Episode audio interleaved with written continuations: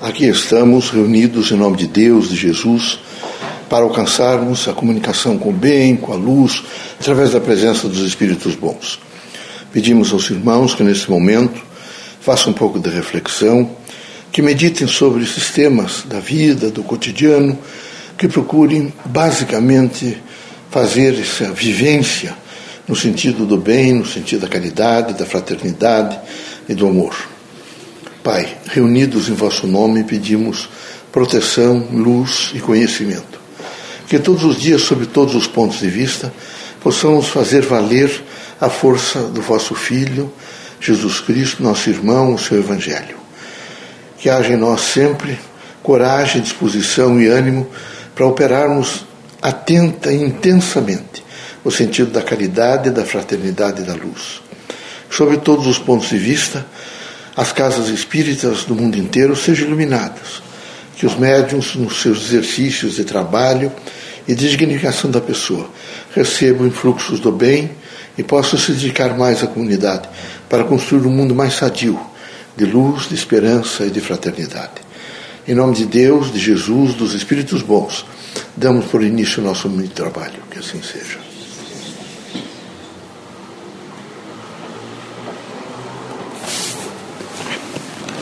Que a paz e a luz de Jesus baixe até vós. Que as forças que emanam da sabedoria divina do Pai recaiam do vosso espírito, penetrem em vosso coração e brilhe sempre no vosso lar. Leocádio José Correia, boa noite. Que católicos, protestantes, espíritas e religiosos em geral sejam muito fortes. Fortes nesse momento, nessas ondas materialistas que têm, nesse momento, materializado fontes belicosas, armas, mortes, atentados, tudo que possa realmente, realmente destruir a pessoa humana. A força espiritualista do mundo, nesse momento, que está trabalhando atenta e intensamente, tem que estar reunida, encarnados e desencarnados, para vencer este influxo negativo e viver atentamente o sentido do bem e da fraternidade. Queremos que os irmãos todos sejam muito fortes e corajosos. Corajoso é o homem que é a fé. Quem é a fé não tem medo de nada. Quem diz que tem fé está sempre perdendo para ir recuperá-la em templos, em casas espíritas, enfim, em locais que se diz sagrados. Era preciso que os irmãos entendessem que o mais sagrado é o vosso corpo e que os irmãos têm uma responsabilidade extraordinária de defendê-lo, de consultá-lo, de vivê-lo intensamente no sentido do bem e da fraternidade.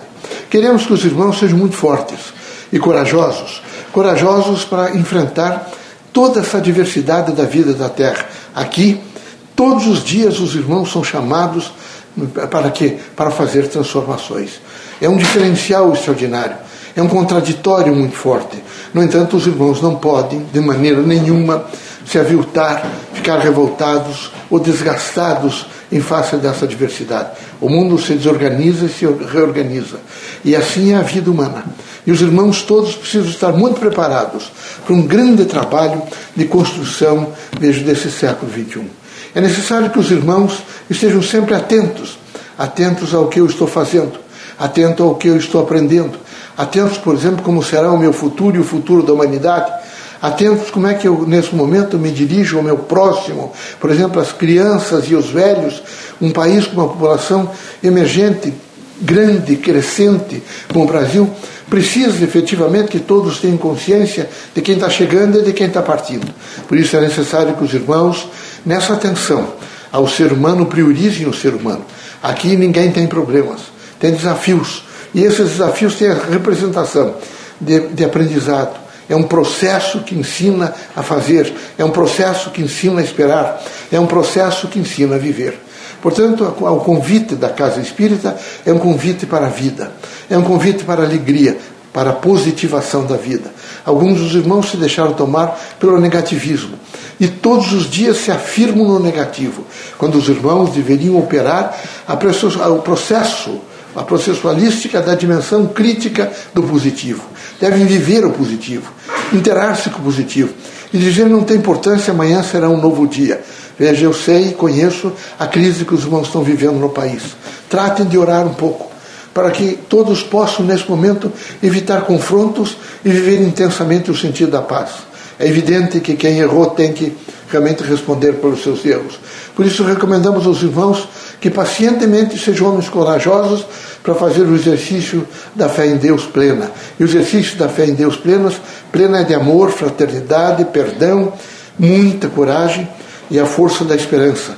A esperança sempre está a iluminar o caminho dos homens sadios pela fé. Que Deus ilumine a todos, que Jesus os ampare, permitido pelo Criador.